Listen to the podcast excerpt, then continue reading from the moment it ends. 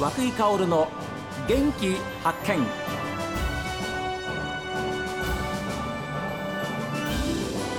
おはようございます。和久井薫です。和久井薫の元気発見。一日の始まりは私が発見した北海道の元気な人と出会っていただきます。今週は視覚障害者ランナーとして北海道マラソンに参加しました。函館視覚障害者福祉協議会理事長でいらっしゃりまた北海道視覚障害者福祉連合会会長の島真一郎さんにお話を伺っています。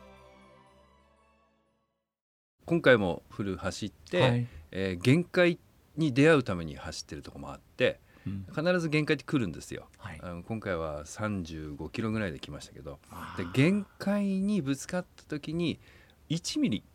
あそこでやめたら何の意味もないんですよ。1ミリでいいから頑張ろうと、うん、その1ミリ頑張ったことによって自分のあの大きさみたいなあの、はい、器みたいなものが少し広がると思うんですよね。うん、でそういうその1ミリ限界とか無理だって思うところで踏みとどまる瞬間をやっぱり人間って、えー、見た時に、はい、なんか感じるものがあると思うん、逆に私もそういう人例えば去年のオリパラなんかで頑張ってる人たち選手たちの姿を見聞きして勇気をもらうわけですよ、えうん、で私も元気をパワーをもらうわけですね、え増田さんの活動もそうだし、うん、えー、解説のしかりだし、うん、あこういうところで一つあの壁にぶつかる瞬間から一歩、はい、1ミリ、うん、あの乗り越えようとするほんのちょっとの努力でいいんですよ。あの努力しすぎてもダメだし、はい、頑張りしすぎてもダメなんで、うん、ほんのちょっとあの踏ん張る力っていうのは人間の本質だと思うんです。存在のね、はい、うん、そういう姿で、えー、お互いに刺激し合ってエネルギーをまあ何て言うかな交流し合っていくのがあの本来のコミュニケーション、うん、言葉だけじゃない、うん、あの視覚的情報だけではない、はい、本来のコミュニケーションだと思うんですね。だそういうものを何か私も体現することはできるだろうしそれは誰でもできるんですよね。島だからできることであっては何の意味もなくて、みんながみんなそういうその一つの限界みたいなものを持ってて、でそこにぶつかった時にほんの数ミリ数センチ一瞬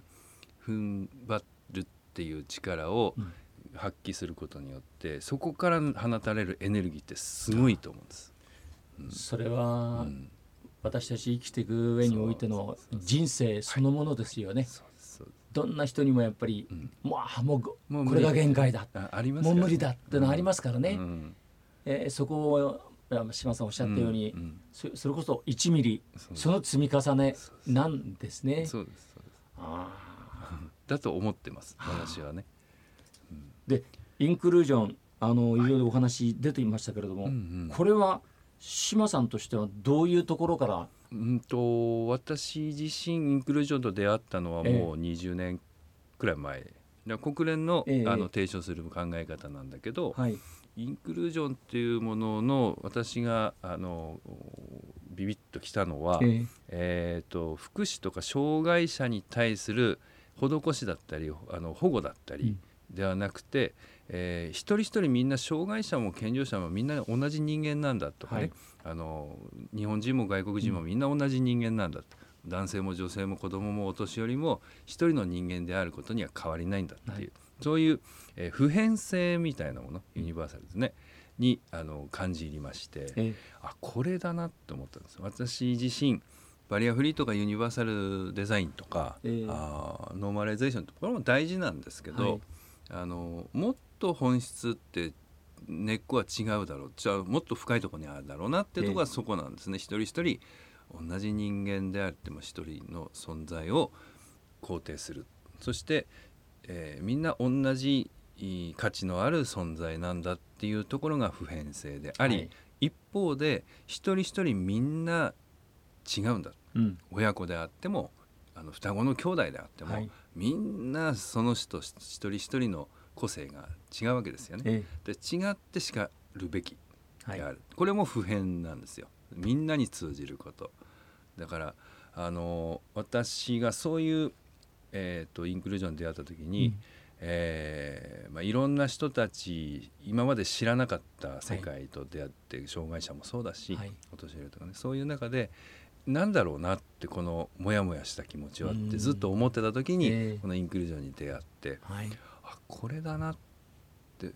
まさに思ったんですよ。えー、うん、だ一人一人の違いっていうものが大前提であって、えー、でその価値っていうのは等しくみんな同じく存在には価値があって、はい。はい、意味があって。でそういう人たちが子がつながり合ってできていくのが世の中社会であるという考え方がインクルージョンなんですよ。はい、うん、だからそれは、えー、教育っていうスケールあの入りあの入れ物だけじゃないんです。はい、あの文脈としてはもっともっと広い哲学の文脈なんですよ。はい、人の理解とか命の尊厳みたいなのもね。でそういうものをベースにして、えー、例えば障害者福祉とか障害者の教育とか、うん、そういうことを考える。でスタートが障害者の教育とか障害者の福祉がスタート地点だとあの一番大事な根っこの部分っていうのは、えー、あの置き去りにされちゃうんですよね。あなるほどね、うん、もっとその本当の本質の根っこにある根底にあるものは、はい、今言ったインクルージョンの一人一人の命の大切さだったり一人一人の違いを認め合う他者理解だったり、はい、それでそこで自分が存在することによって、まあ、自己有用感みたいな、うん、あの自分の存在を自己肯定していく、はい、そういうものが生まれてくる。そのあの家庭プロセスの中でじゃあ学校ってどうなるべきか、えー、じゃあ社会ってどうなるべきか、うん、あの世の中ってどうあるべきか、まあ、今世界もそうだし国と国はどうあるべきか、はい、みたいなものがそこから派生して、えー、広がっていくのが本来の、うん、それがインクルージョンをが示していることなんですね。島さんにとって走るってことはどんなことですか？突然来ましたね。来ましたね、えー、それを最後にちょっと締めで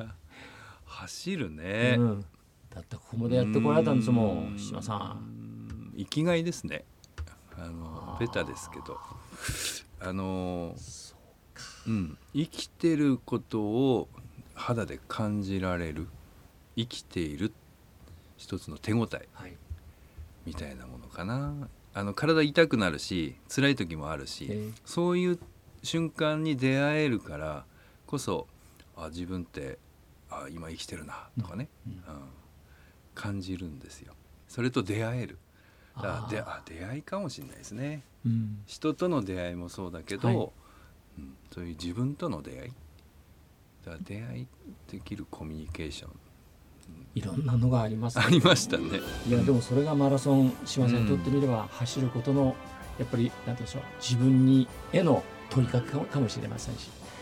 あのこれからもいろんなお話をですね、経験をどうぞあの、目がご不自由な方のためにもですね、